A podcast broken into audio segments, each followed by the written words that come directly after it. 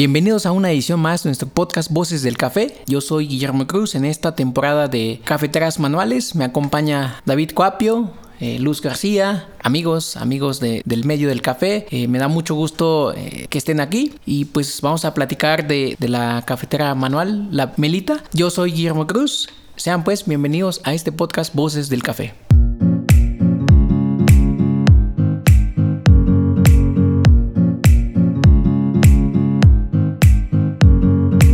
David, eh, Luz, eh, gracias por estar en, esta, en este podcast Voces del Café, en este episodio.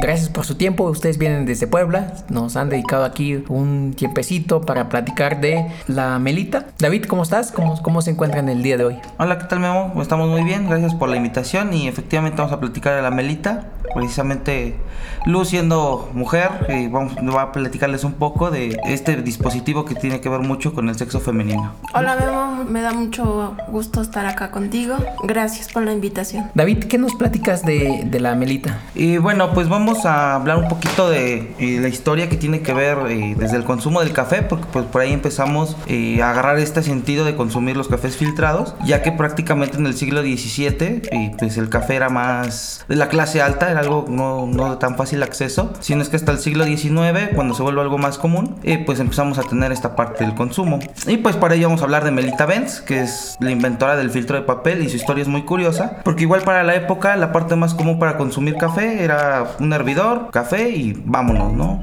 El problema siempre, aunque ya existían algunos dispositivos como para tratar de separar los residuos de café, pues no eran eficientes. La realidad es que era una taza sucia y ella para ella era muy desagradable. Aunque ya existían los filtros de, de tela o de pues realmente era muy tedioso lavarlo, ¿no? Y si lo comparamos en la actualidad, a veces, pues para buscar una buena taza, pues no es recomendable ese tipo de, de filtros. Pues cansada de esto, pues prácticamente toma un, un cilindro perforado, un vaso de latón, perdón, un, toma un cilindro, un, un, envase de latón, lo perfora y decide ponerle papel secante como un método para separar los residuos eh, pues del mismo café. ¿Por qué existía el papel secante? Antiguamente teníamos los tinteros o aquel instrumento para escribir y sumergíamos en la pluma y había un excedente eh, de la tinta, era tinta fresca, entonces el papel secante se ponía en la parte inferior de una hoja para evitar que, se, que la tinta traspasara la hoja o quitar algunos derrames que pudiese haber en la escritura. Entonces se le hace buena idea y lo utiliza como, entre comillas, el primer filtro. Se da cuenta que el resultado es positivo y de ahí decide perfeccionar la idea.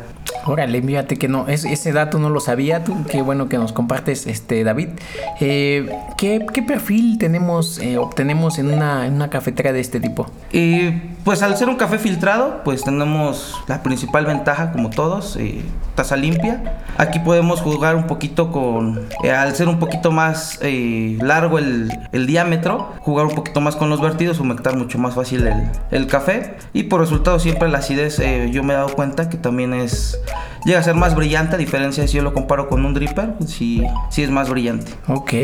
¿Tienes alguna receta que nos pudieras compartir en este podcast? Les voy a comentar esta receta de, yo sí preocupo 15 gramos de café por 250 gramos de agua, pudiera sonar muy correlacionado a lo que dice la SCA, pero este en específico en este método, como la familia Benz, hubo una época donde se dedicaron a la parte de los electrodomésticos, de hecho, si buscas una cafetera, no sé, en algún supermercado, van a encontrar que, pues, ¿cuál es la forma de una melita, no? Empecemos de ahí. Es prácticamente como un trapecio, una base plana y se ha ido modificando con los años. Puedes encontrarla con los seis, este, con seis agujeros, como es la parte original, la puedes encontrar con tres. Y en la actualidad ya se modificó que solamente tenga una salida muy parecida a un V60, pero eh, en la parte de los electrodomésticos eh, se cuenta con este, con este diseño. Entonces, al ser un café de percoladora, y pues esta receta se adapta muy bien. Y de hecho, es, es, es, es, digo, un dato curioso porque en los supers encontramos este, estos filtros, ¿no? Igual se llaman melita y pasa, bueno, han pasado desapercibidos porque pues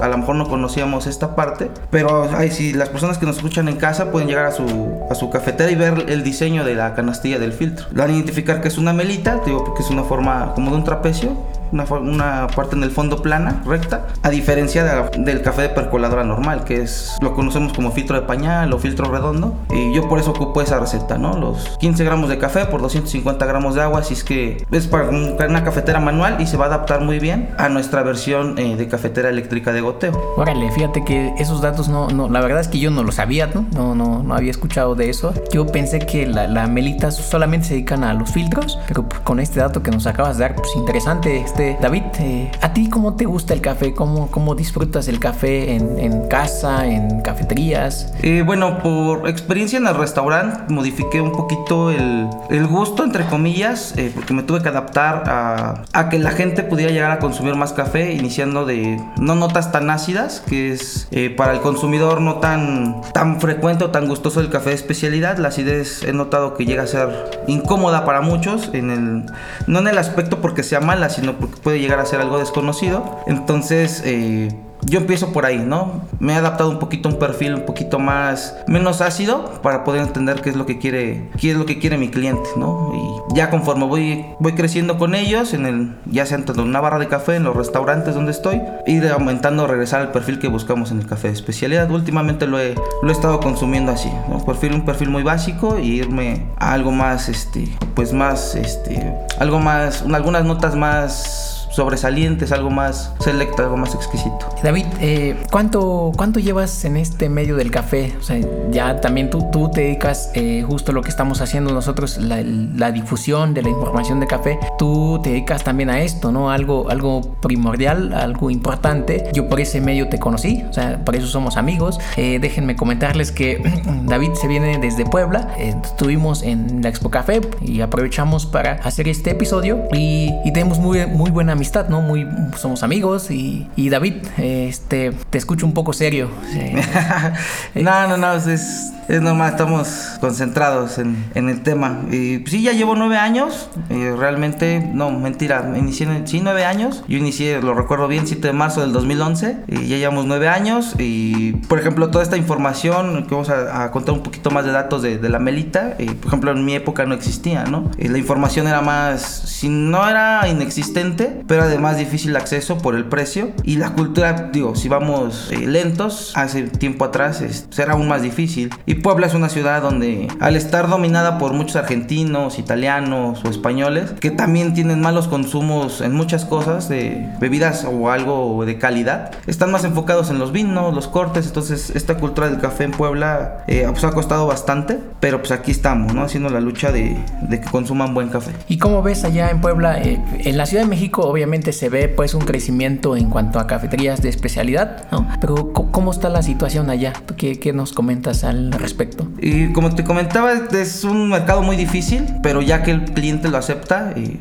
hay muy buena respuesta. ¿Qué es lo que lo vuelve difícil? Como te lo comentaba, el consumo principal es, digo, la cerveza no la vamos a poder quitar de, de ningún lado, pero precisamente por este sector de población en general, el, y que va siendo como más, y como de un gusto repetitivo, así una gente ve que está tomando vino, va y, ah, pues voy a tomar vino, que es como lo más usual por el tipo de, como te comentaba, de gente que vive ahí. Entonces el vino sí está un poquito mejor posicionado y ventaja a veces tener el vino que va modificando efectivamente el gusto, ya no ven el, la necesidad de tomar vino como algo embriagante, sino como algo de darse el gusto. Y eso también ha habido o ha abierto la puerta de probar otro tipo de cosas, ¿no? Mezcal, eh, probar, eh, en este caso el café, que es por nosotros vamos, eh, ha facilitado un poquito más la que les entren los cafés especiales, ¿no? Y quitando los cafés pues comerciales, ya que pues es algo que predomina bastante y, y nosotros nos vemos muy afectados por el impacto de, de, lo bonito, ¿no? O sea, el empaque bonito y la calidad pues no, inexistente.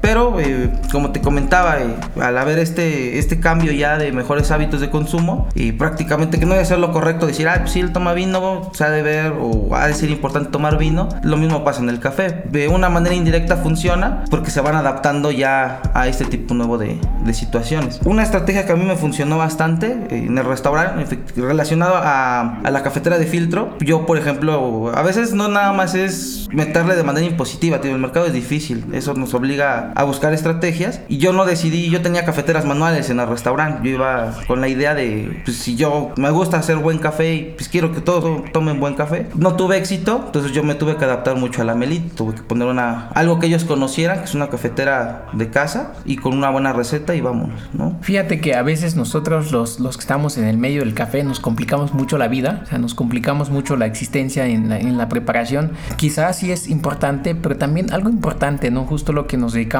en este podcast Voces del Café es compartir, ¿no? Compartir algo de información, algo que pueda funcionar en casa, ¿no? Porque eh, en casa yo tengo una prensa, ¿no? Entonces mucha gente ah, tendrá una prensa, un, una cafetera eléctrica, eh, ah, muchas veces no tienen eh, la báscula el, el, o el tiempo de preparación, ¿no?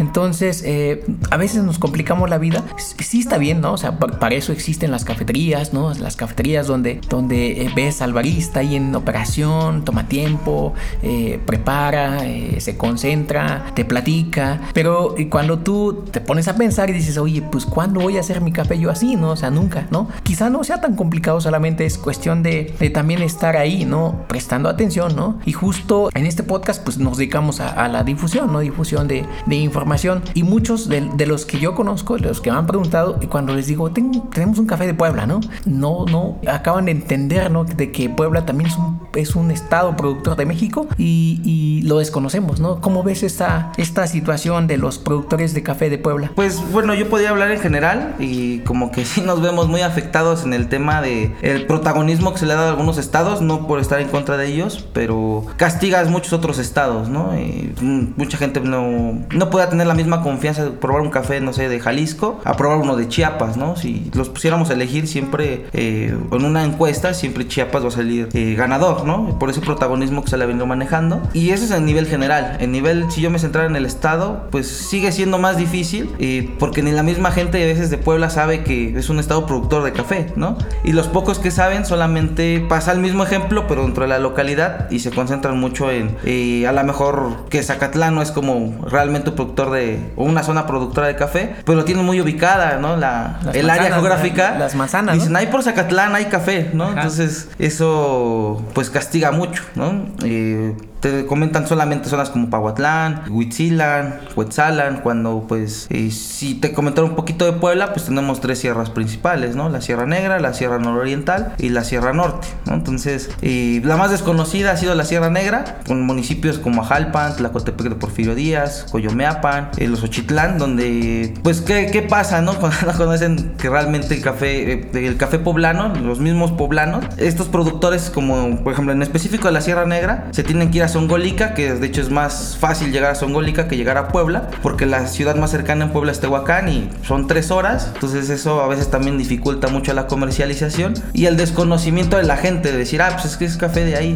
Entonces, ya es parte de Veracruz, ¿no? Pertenece a la, ajá, pero colinda mucho con la Sierra Negra, prácticamente ya son faldas, comparten zona territorial, pero es a lo que vamos, ¿no? También se presta a que haya café poblano veracruzano y viceversa, ¿no? Entonces realmente se ha pedido un registro de que realmente, o lo que vuelve difícil la trazabilidad, que a veces es lo que, lo que buscamos. Entonces digo, es un fenómeno muy chistoso, entonces cuando tú les ofertas su mismo café poblano, no lo creen, ¿no? Y hasta que les cuentas y les invitas una taza de café, pues están ahí, ¿no? Entonces digo, es muy, es, es algo muy curioso que pasa, que pasa en Puebla. Igual si tú visitas las cafeterías, eh, son muy pocas las cafeterías que tienen café poblano, ¿no? Entonces sí es algo, es algo curioso, ¿no? Y las cafeterías que están fuera de Puebla, pues tienen café poblano, ¿no? Sí es algo curioso. Fíjate que eh, yo tuve la oportunidad de ir allá en eh, Huauchinango, Puebla. Uh -huh. Esa zona también produce mucho café. En Tlacuilotepec, ¿no?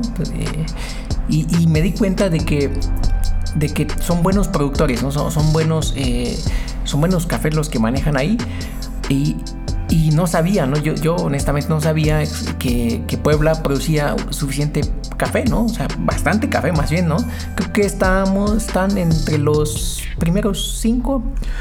Mm, sí, estamos, bueno, en el último registro estábamos después de Oaxaca, ya Y eh, si lo comparamos con niveles anteriores, estábamos, era el octavo estado productor. Pero yo le atribuyo mucho, no, no tanto que hayamos producido más, sino yo creo que siempre, o menos, ¿no? Eh, realmente yo creo como lo que te comentaba, ese café, eh, al no ser comprado, pues es más fácil que te lo vendan por otro canal, ¿no? Que, que llegue más fácil por Veracruz, porque pues tenemos los acopiadores, ¿no? Esa es la, esa es la realidad. cuando llega el acopiador, lo compra en Puebla y como le queda cerquita a Songolica, se va para Songolica, ¿no? Entonces a lo mejor yo creo que de ahí de entrada, por eso no te digo, no, no es que hayamos producido más, a lo mejor o menos, a lo mejor en los mismos niveles, pero se ha tratado de rescatar ya más y se está contabilizando realmente ya ese producto en el estado, ¿no?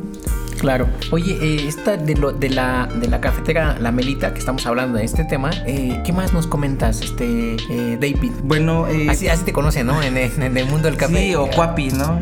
luego algunas me dicen Cuapi o Cuapio, prácticamente. Nunca he tenido identidad de nombre, el apellido me, me sigue. pues bueno, de, de, la cafetera, pues bueno, en, en sí del grupo Melita, ¿qué año se inventó? Se me pasó comentar, fue en 1908, realmente cuando Melita Benz ya hace la patente, ya... 1908. 1908. Y ya cuando realmente decía hacer un filtro de papel como tal. Y gracias a ella, pues se fueron creando los diferentes filtros para las demás cafeteras. Y tuvo que perfeccionar el filtro, hubieron muchos procesos, pero entre los cuales el tema de los primeros filtros colorados, realmente los primeros filtros blancos fueron gracias a Melita Benz. Y posteriormente, eh, siempre enfocada en innovar, como comentábamos, también sacaron su línea de electrodomésticos. Y más allá de eso, cuando llegó la tecnología a la época, cuando ya empezó a ver ese tipo de tecnología, también fue de las primeras personas en cambiar el tipo de clorado de los filtros ya no utilizaban agua oxigenada o, o algo de ese tipo, cloro, hipoclorito de sodio, que es, lo más, era lo más usado, sino decidieron hacer eh, blanqueamiento por oxígeno bajo presión, algo más ecológico y pues que va a aportar menos al sabor del café y por el tipo de olor residual que deja en el filtro. Esas son como de algunas cosas pues que tienen que ver, ¿no? Con, con la innovación del filtro. De, de, hecho sí deja algo de sabor, ¿no? El, el filtro cuando tú enjuagas, no sé si alguna vez lo han hecho, yo, yo sí lo hice, ¿no? O sea, probar el agua del, sí, sí, del filtro, ¿no? O sea, del, con lo que limpias el, el, filtro, sabe, ¿no? O sea, tiene un saborcito y imagínate eso en el café, sí, sí contamina, ¿no? O sea, ¿qué, qué nos platicas sí, de eso? Sí, más allá de, de, tal vez la cuestión salud, ¿no? Por el tipo de blanqueamiento, yo creo que a veces eh, solamente vamos por un filtro de papel y no buscamos el cómo fue blanqueado, cuál realmente fue su proceso. Entonces eso, pues es el punto número uno, ¿no? Más allá del sabor residual que te pudiese dejar, sino la cuestión salud que tanto te puede afectar por el proceso que conllevó. Y posteriormente, sí, sí, siempre, dependiendo del filtro, siempre vas a ver más o menos. Por eso es que Melita, bueno, Grupo Melita también como dato para perfeccionar este tipo de errores, también fueron de las primeras empresas a hacer filtros más porosos para permitir que el flujo del agua pasara un poquito más, más rápido. O sea, ya fueron como, podemos decir, los pioneros, a lo mejor lo que marca algunas partes de la SCA cuando te habla de la permeabilidad del filtro. Ellos realmente fueron de, la, de los primeros en notar ese tipo de, de casos, ya que eh, las primeras veces que se intentaba filtrar, el café llegaba muy frío o tibio. Entonces necesitaba realmente un filtro que pudiera tener un buen flujo de agua. Y bueno, posteriormente para reducir esa cantidad de sabor, en el caso de los filtros de melita, ya hay, hay bueno, voy a mencionar esto porque fueron los primeros en hacer filtros de bambú. Ya a lo mejor hay otras marcas de filtros que ya tienen como este sistema, pero fueron también precisamente ellos para reducir tanto el sabor residual que te puede dejar al momento de jugar el filtro, como la parte ecológica, ¿no? Es algo que hicieron, bueno, que hizo el grupo Melita Benz, ¿no? Que es un monstruo ahorita. ¿Hay alguna diferencia entre eh, filtro de tela, filtro de, de papel eh, o algún otro tipo de filtro que se usa en, la, en las cafeteras? O sea, ¿sí se percibe el sabor? ¿Tú, ¿Tú qué sabes de este tema? Sí, sí, siempre de entrada, si lo comparamos un filtro de papel con un filtro de tela, sabemos que por practicidad también estaba como, como relacionado a lo que mencionábamos, ¿no? A, a Melita es, le causaba mucho fastidio estar lavando los filtros de, eh, de tela, ¿no? Lo de lino en ese caso. Y, y pues todo lo contaminante, güey, a la taza, ¿no? Todos los sabores residuales, si no lo secas bien o si no lo lavas bien, pues va a ver, se va a ver bien afectada la taza. Entonces, pues sí, si comparáramos, yo creo que a todos un filtro de tela y un filtro de papel, vamos a optar por el filtro de, de papel, ¿no? Por la practicidad y la limpieza que te, que te ofrece al momento de, de finalizar la preparación. Sí, sí, siempre es eso. Yo que he notado mucho que el filtro blanco, ¿no? Es el más utilizado ahorita, a diferencia del filtro craft o de color papel, porque yo creo que se ve un poquito más estético, da un poquito más de higiene. Yo he visto siempre el blanco da esa sensación, ¿no? Entonces, sí, sí hay grandes diferencias. Y la permeabilidad, si hablamos de la permeabilidad, que es como el flujo del agua o la velocidad que tarda en atravesarlo, sí, siempre va a ser más eficiente en un filtro de papel. ¿no? Y ya si nos pusiéramos más pro, que a veces, digo, a últimamente he procurado no, no meterme o volverlo tan conflictivo, pues ya pues decir o comentar, ¿no? Vas a utilizar un filtro de tela en algún momento, pero para un momento específico, bien controlado. Entonces, sí, para no enrollar a la gente que a lo mejor eh, está buscando hacer una taza bien de café y de la manera más práctica, como lo mencionaba, sin tanta, necesidad de ver tantos aparatos, sí, para no conflictarnos en, en otro tema, sí, filtro de papel para... Y ya conforme vayan adquiriendo experiencia, jugar con los filtros de tela, ¿no? También puedes tener buenos resultados, pero yo creo que habría que dedicarle un poquito más de tiempo para obtener una buena extracción, porque resumidamente, pues los dos te permiten la separación de sedimentos, ¿no? Los dos cumplen su cometido, ya uno puede ser más eficiente que el otro, pero yo creo que eso con el, con el tiempo lo pueden ir cambiando, experimentando, ¿no? No, pues sí, fíjate que eh, yo creo que el, filtro de papel es, es, bastante conocido, pues lo venden en todos lados, ¿no? Y, y algo eh, importante quizás sea el, el enjuagarlo, ¿no? Porque no sé si tú has visto, pero las cafeteras eléctricas, así como las conozco yo, son las que las más comerciales, ¿no? Eh, usan filtro de papel, pero nadie, nadie, nadie, nadie, nadie se, enjuaga el, el, filtro y lo dejas así, ¿no? O sea, sí, sí sería importante, ¿no? Como darle una enjuagadita para que se quite esos, sabores eh, residuales, porque sí sabe, ¿no? O sea, sí, sí, sí eh, traspasa la taza. Algo muy curioso, y ya ves que andábamos en la Expo Café, ¿no? Eh, voy a comentar esto, nos tomamos gel, ¿no? Para las manos, con luz, un gel bastante oloroso, bastante escandaloso en, el aroma. Entonces cuando yo pruebo el café, me, me, ajá, dije, pues sabe a algo, ¿no? O sea, tiene un saborcito pero no era el, sabor, ¿no? Sino el, aroma de, las manos, ¿no? Del, gel, ¿no? Del gel, antibacterial, traspasaba, ¿no? El, la taza. Y entonces, eh, imagínate cuando algo está en contacto directo, ¿no? Como, como es el caso del, filtro de, papel, ¿no? Con el que usamos para la preparación, va a traspasar al final en la taza, ¿no? Algo, algo tan eh, eh, subjetivo, tan tan usual, ¿no? exacto. Y entonces, eh, no, me refiero al, al, gel, ¿no? Que, que algo que yo, yo lo tenía en las manos cuando lo pruebo y, y, me sabía lo que sabía el gel, ¿no? Contamina, bien cañón, ¿no?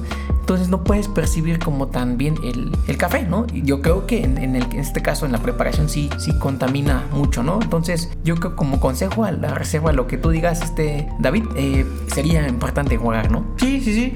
De hecho, lo que te comentaba en el restaurar para tratar de involucrar al cliente a un buen consumo de, un buen café. Y cuando nosotros decidimos exhibir las cafeteras eh, de Melita, las percoladoras de una cafetera eléctrica de la marca Melita, eh, pues invitamos a la gente, ¿no? A seguir como el protocolo sencillo, o sea, para no espantar a la gente, porque a veces eh, cuando te ven preparando un filtrado, que pues estás, tienes la como lo que comentabas, ¿no? Tener la báscula y todas esas herramientas que a veces necesitamos para hacer la extracción, que son necesarias, pero para el consumidor eh, diario, que a lo mejor no, no se dedica a preparar café, sino solamente a consumirlo, a veces lo espantas, ¿no? Decir, no, pues sí me gusta, pero son muchas cosas, ¿no? Entonces, al adquirir estas cafeteras en el restaurante, y aquí le vamos a dar otro consejo a la gente para, que puedan consumir una taza de café bien y sin tanta necesidad de equipos, básculas, etcétera, ¿no? La máquina ya viene programada o la cafetera viene programada para hacer un rendimiento de tazas que viene especificado.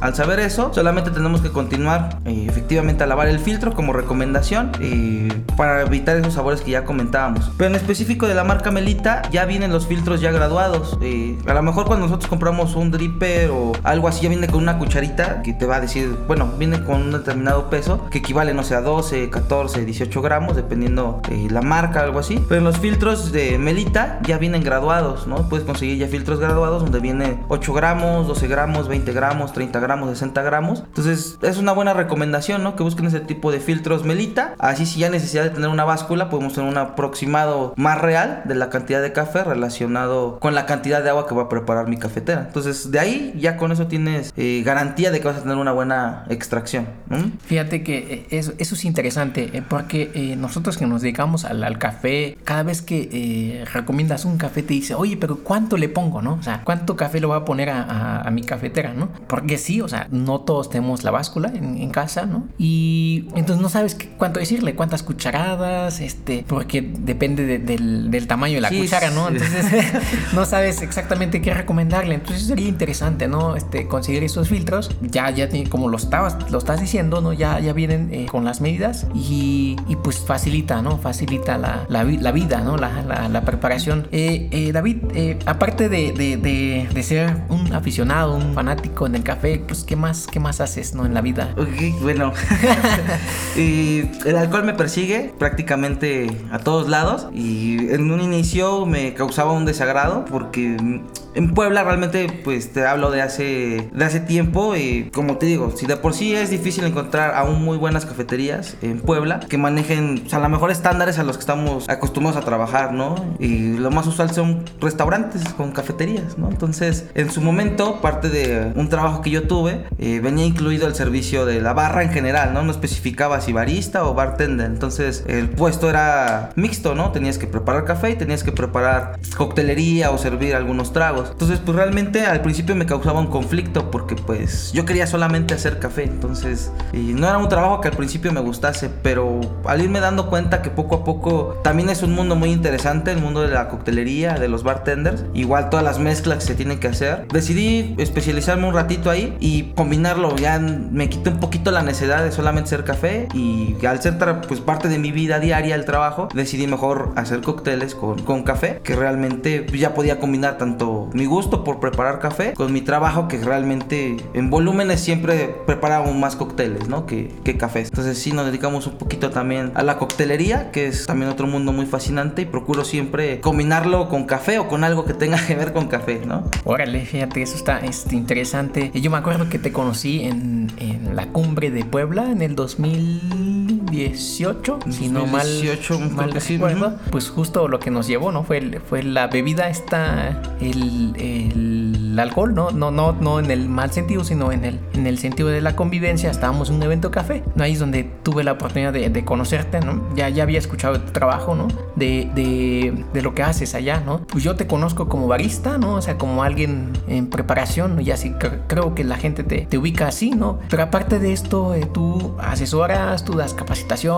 tú eh, el consumo del café. ¿O me equivoco, este copio? no, eh, pues sí, efectivamente esta última cumbre, pues precisamente y también fue como una parte evolutiva a lo que nos llevó a hacer otro tipo de cosas, ¿no? un productor de café, eh, Emilio, eh, ahí en Veracruz, en Jalapa, pues si nos está escuchando, fue de los primeritos que me empezó también a soltar producto para en, en, el tema para preparar algo nuevo, ¿no? En este caso fue la cáscara de café, que tal vez no era entre comillas nuevo, pero fue de las primeras eh, opciones que tuve que me pudieron abastecer para practicar, ¿no? Porque ni siquiera era ya para un nivel venta. Entonces, ya combinado como lo que te comentaba en el trabajo con, con coctelería y café, pues me di cuenta que pues también se puede innovar eh, en otro tipo de cosas, ¿no? En otro tipo de ámbitos ya pueden ser infusiones, test, tisanas, etcétera. Entonces, a partir de ahí, pues decidimos enfocarnos a a que las cadenas de café o a veces eh, las personas que van a poner un negocio no tengan las mismas medidas, las mismas bebidas de siempre. Si más bien sí pueden ser bebidas eh, reconocidas y bien vendidas,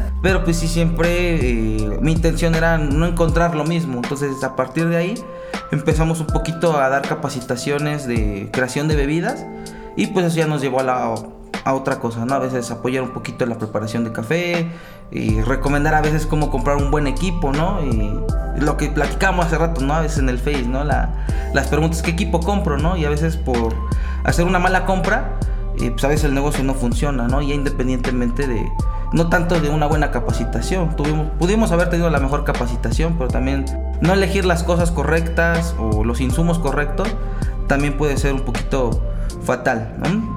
yo me di cuenta de esto y también te digo, a partir de ahí fue el parteaguas, porque ya cuando se quedó a, a mi mando este, el restaurante donde yo trabajaba, pues entendí mucha, muchas partes, ¿no? Que no es lo mismo eh, la parte de los números, que tienes que ver que funcionen, a diferencia solamente de a preparar café, o solamente de a preparar tu bebida, o solamente de a cumplir tu trabajo. Entonces tiene que, o yo entendí que tiene que ir relacionado, ¿no? De lo mismo.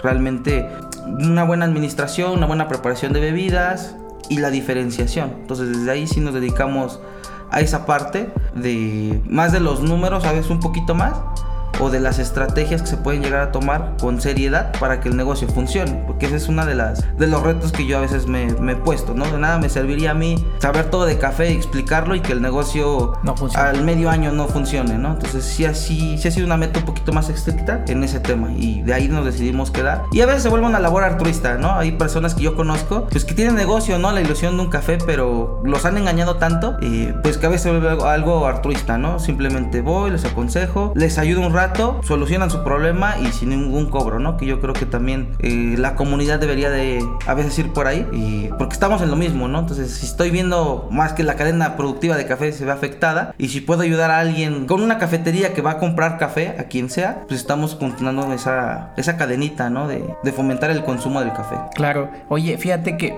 eh, yo siempre te he visto acompañado, ¿no? O sea, con Luz. Luz casi no ha hablado. Este, eh, Luz, pues tú qué nos, qué nos comentas en el, en el, cómo has visto el, la evolución del café en Puebla. O sea, tú, tú que eres, también estás ahí siempre en los eventos. Yo te he visto siempre en los eventos. Yo me he tomado fotos contigo. ¿Y cómo, cómo has visto tú la, el, cambio, ¿no? De, de, de, consumo de café, ¿no? Que ustedes que están en, en el medio, ¿no? ¿Ha, ha habido algún eh, cambio, algún avance? Pues sí, mira, de entrada yo soy un aprendiz, soy alumna de, de, David. Este, pues por él te conocí, pues conozco a varios chicos del medio del café.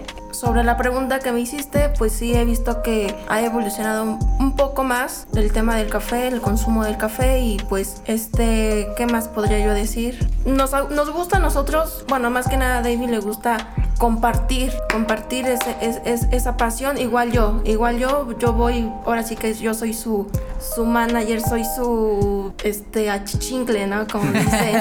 ahora sí que yo voy y, lo ayudo, ¿no? Me, gusta, me gusta aprender con él. Contigo, Memo, igual las veces que hemos venido a tostar un poco de café, pues te has dado cuenta que luego te hago preguntas, oye, ¿qué, qué, qué a qué temperatura o, cuánto tiempo sale el, el café del tostador? Y pues sí, me gusta mucho aprender a mí y no nada más contigo, pues con varios colegas de ustedes. Me fascina esto. Órale, qué interesante. sí, o sea, yo, yo, sí te, te, ubico, o sea, te he visto pues ahí metida en, en, los eventos, en las, eh, en las competencias y, y bueno, tenemos una, una, amistad, ¿no? Y siempre me acerco con ustedes, ¿no? Y creo que eh, esto es lo que comentas, eh, David el compartir, ¿no? O sea, creo que eh, hace falta mucho esto, hace falta mucha comunicación, eh, hace falta mucha preparación, ¿no? Eh, platicaba hace unos, unos días con un productor bastante importante. Yo lo que le decía es que tenemos buenos cafés, ¿no? Sabemos que tenemos buenos cafés en México, ¿no? Hay estados productores como Puebla, como Jalisco, como Nayarit, como Michoacán, el Estado de México, que quizá no son tan este, reconocidos, pero hace falta también el, que, que, tengamos buenos consumidores, ¿no? O sea, porque eh, es fácil decir, ¿no? Somos los mejores, tenemos buenos cafés y que vendemos lo mejor, ¿no? Pero pues si no, si no, no hay quien lo consume porque no desconoces la información, eh, pues no llegamos muy lejos, ¿no? Yo creo que justo en esta eh, iniciativa, ¿no? De este podcast Voces del Café es el, compartir, ¿no? Este, el, el, dar alguna idea, alguna sugerencia, alguna receta, ¿no? Porque eh, yo creo que mm, hace falta, ¿no? Hace falta difundir, ¿no? O sea, el, consumo de, buen café, ¿no?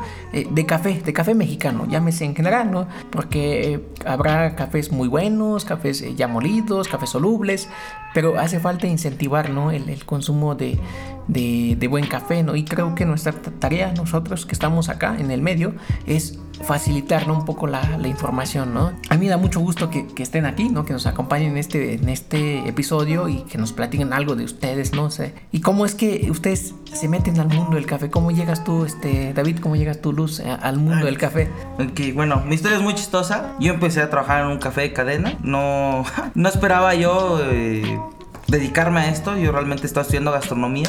Solamente busqué la cafetería eh, como una opción de empleo, ¿no? Algo para empezar a, generar ingresos, para comprar un otro tipo de cosas. Y de ahí empezó la idea, realmente trabajar en, una cafetería, porque se prestaba muy bien el horario. No, no sabía que era un barista, sí, sí yo bien recuerdo cuando era la, la contratación estaba la vacante de barista, pero yo pregunté y me lo dijeron, no, pues vas a hacer café y vas a atender, ¿no? No lo escuché tan complicado, tal vez, en ese momento, a diferencia de que a veces, eh, pues hay demasiada información, ¿no? Y no lo terminas de entender o saber todo.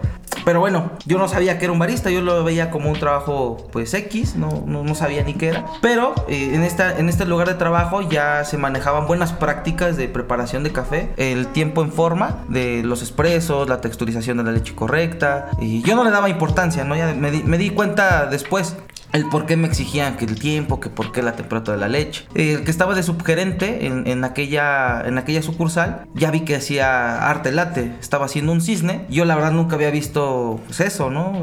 Te digo, te hablo hace nueve años. Me quedé muy fascinado, pues no vi que agarró otra cosa más que café y leche y pues hizo ese diseño. Entonces era un poco egoísta esta persona. Cuando yo me la acercaba a ver lo que hacía, pues me preguntaba de alguna manera retadora, ¿qué quieres? No, pues estoy viendo cómo lo haces. No, vete a limpiar las mesas. Y me mandaba a limpiar las mesas, ¿no? Entonces, y pues eso me causaba mucho conflicto. A veces llegaba y te decía, te voy a dedicar cinco minutos de mi tiempo para, para enseñarte a hacer figuritas. Entonces, de alguna manera, pues personal, yo creo, nunca me gustó y siempre le rechacé la invitación. Entonces, yo decidí realmente practicarlo, ¿no? Yo veía videos de YouTube, por ejemplo, que era, habían como 12 videos, ¿no? Entonces, tampoco había muchos como los que hay ahora. Y con esos más o menos veía algunos movimientos, pues qué es lo que hacían. Y yo me le, le dediqué demasiado tiempo en este lugar, que yo creo que que, la ventaja que tiene un barista de una cadena grande es que puede perfeccionar y ser muy constante en sus preparaciones, porque yo lo vi ahí, yo practicaba, pues prácticamente por turno nosotros vendíamos unas 600 bebidas, ¿no? Entonces, ya, pero ya enfocado, ya cuando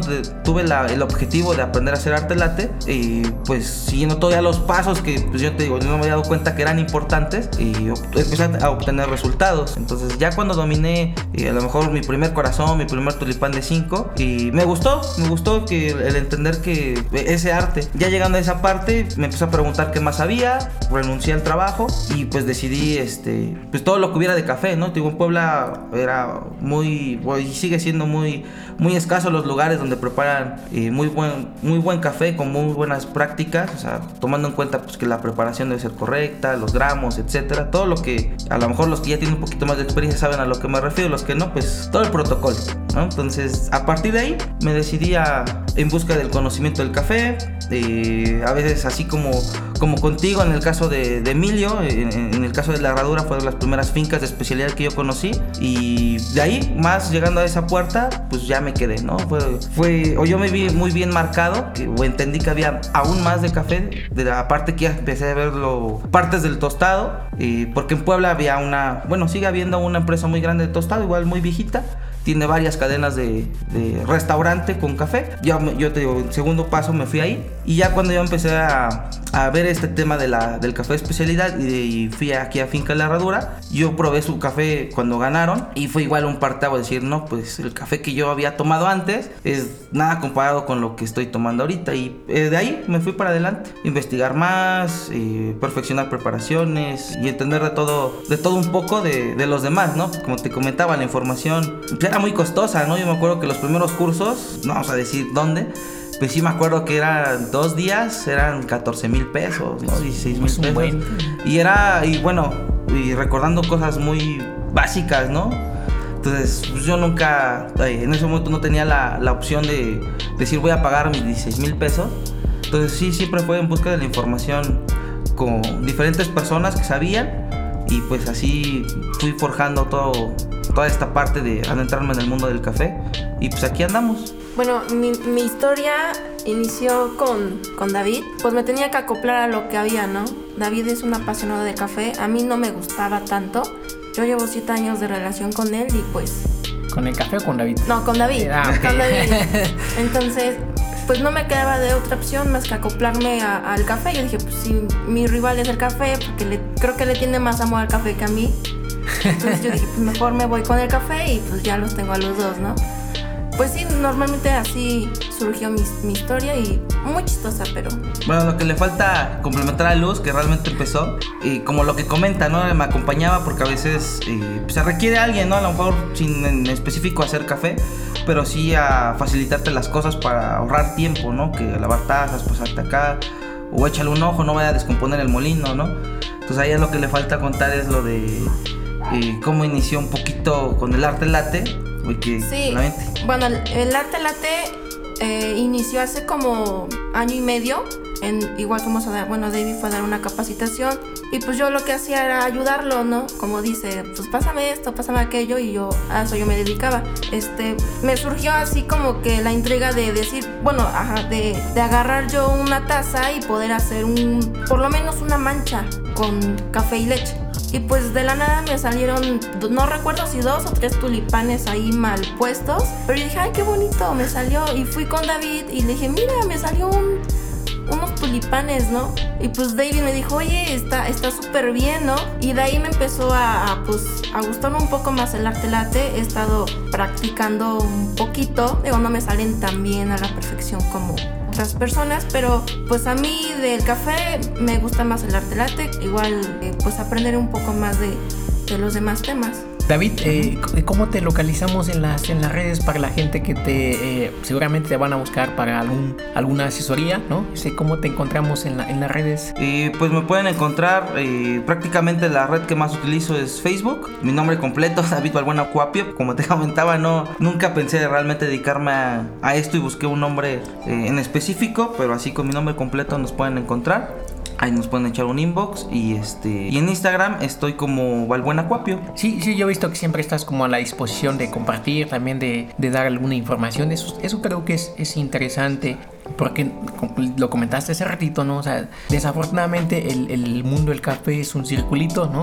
Y no sale la información de ahí, ¿no? O sea, cuesta mucho. Y justo en este, en este podcast es, es, es compartir, ¿no? Compartir historias, compartir experiencias, algo de, de, conocimiento, lo que a lo que nosotros nos ha costado no estar acá, ¿no? En esta posición.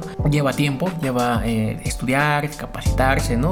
Eh, tú como, como barista que llevas ya algo de, tiempo y tienes una trayectoria, ¿Qué, consejos le darías a alguien que inicia en el mundo del café? Eh, bueno, de entrada, pues no. Vamos a recordar un poquito, igual que va muy relacionado con, con Melita, que es, eh, como comentábamos, la inventora del filtro de papel y de las primeras cafeteras manuales con café con un filtro de papel, eh, pues los valores, ¿no? Yo creo que también tratarlos de implementar tanto una filosofía personal y de trabajo, porque por ejemplo ella fue una de las primeras personas también en dar lo que nosotros conocemos como aguinaldo, tienen su propia asociación y fundación para, para sus empleados, entonces yo creo que para las personas que van iniciando, pues no retomarlo, aplicarlo un poquito en el tema del café, a lo mejor de la siguiente manera. Y él nunca perder el objetivo, que siempre es preparar un buen café y al hacerlo, pues ayudar a la mayor gente que puedas, ¿no? Ese yo creo que nunca se olviden de eso, para que cuando alcancen el nivel que están esperando, realmente eh, no rompan esa cadenita por lo cual llegaron, ¿no? Yo creo que llegaron por interés, porque alguien les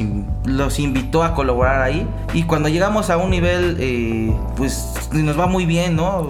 En, la trayectoria, a veces se nos olvida, ¿no? Entonces que no, que no olviden esa parte eh, para que sigamos fomentando la, el buen consumo del café, ¿no? Que yo creo que el objetivo es ese, ¿no? Y pues que no se desanimen, porque pues puede ser muy tedioso. El fracaso a veces haces un café, no te queda. Si van a practicar arte late, que la figura no te queda. que no lo que no lo dejen, ¿no? Que sí es algo de constante, de ser constante y paciencia para que tengan o lleguen a los resultados que quieren obtener, ¿no? Ese sería sería mi consejo.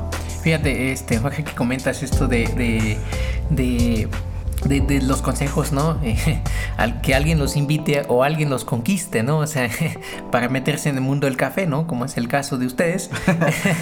Eh, fíjate que esto de, de, lo, que me he dado cuenta de que los baristas, este tienen ese lado coqueto, ¿no? O sea, el lado de conquistador, ¿no? No me dejarán mentir, aquí tenemos a un barista también que no, no ha querido salir, ¿no?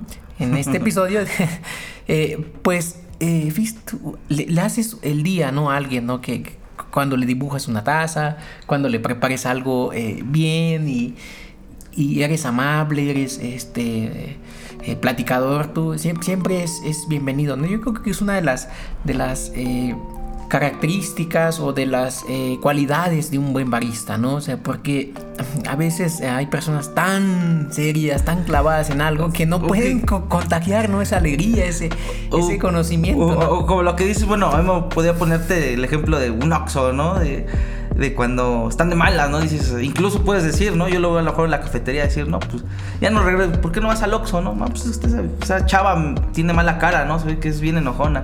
Entonces, relacionado a lo que tú dices en la cafetería, también yo creo que, que pasa, ¿no? Se, hace un lazo de decir, ay, pues me atienden bien, me hacen las cosas bien. Sí se, sí se genera ese vínculo, como tú dices, pero dando un buen servicio, ¿no? Que, que ese es el objetivo y a veces a no todos se les da, como dices. Sí, es, curioso. Eh, ¿Algo más que nos compartes, eh, que nos puedas compartir, este, David de Luz? Eh, pues bueno, yo les dejo la invitación que cuando si sea lo que se dediquen, independientemente del café, si les tocase otra actividad que fuera a lo mejor algo no, tan de su agrado, procuren combinarlas y no negarse a solamente hacer una sola cosa. Como te comentaba, a me pasó mucho con la coctelería y el café y eso me ayudó a tener un crecimiento personal. A lo mejor no lo veía en ese momento porque estaba muy abnegado a hacer solamente café.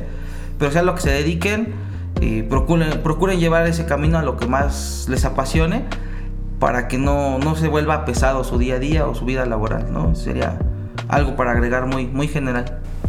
Bueno, pues los que apenas están iniciando, no, no, se, no se desanimen en, decir, no, pues me cuesta mucho trabajo, ¿ves? Pero así es esto. Yo, yo la verdad con, con David lo que yo veo es que es un, es un tema muy largo sobre el café que, que no terminas de aprender. Entonces, pues igual a mí me falta mucho por, por, aprender algunos temas, pero no se, no se desanimen y éxito, ¿no? Pues muchas gracias, este Luz. Este, déjenme comentarles que Luz anda un poco nerviosa. Este, si se nota, ¿no? Y entonces, eh, pero pues gracias, ¿no? Que, que, están aquí en este podcast Voces del Café. Eh, yo he dicho que, que, el café también se percibe por los oídos, ¿no? O sea, los, el, olfato, la lengua, también también se percibe por los oídos, ¿no? Justo es la, la iniciativa, ¿no? De, de, compartir algo, algo de nosotros para la gente, ¿no? Que nos están escuchando, eh, no solo en México, sino en otros países, que en México se consume buen café, ¿no? Se consume y se, hay buenos cafés, hay buenos baristas, hay gente muy apasionada, ¿no? Como ustedes, ¿no? Eh, que, que, están, que trabajan todos los días, que se levantan temprano y están ahí macheteándole, ¿no? Y, y pues esto, ¿no? De, de, que la gente contagiarlos, ¿no? Contagiarlos, de que, de que consuman buenos cafés. ¿eh? Eh, Luz, David, eh, Cuapio, muchas gracias por estar en este podcast, gracias por su tiempo. la verdad es que hicieron un esfuerzo de venir acá, ¿no? De, desde Puebla para acá, a la Ciudad de México, es donde estamos grabando este episodio. Y pues, pues, ¿qué más les digo, no? O sea, amigos, este, gracias por, por estar en este, en este episodio. Gracias, Memo. Muchas gracias, Memo, por la invitación. Nos dio gusto estar este día compartiendo un poquito una charla de café contigo. Y pues aquí nos estamos viendo, a lo mejor no nos vemos tan seguido, pero nos vamos a, a, ver pronto. Claro que sí. Bien, esto ha sido todo. Yo soy Guillermo Cruz. En este episodio eh, pues platicamos con David y Luz. Eh, que vienen desde la ciudad de Puebla, un estado muy productor de café, ¿no? Y justo en esta eh, iniciativa de compartir algo, algo de historia, algo de información. Bien, pues que el café nos acompañe.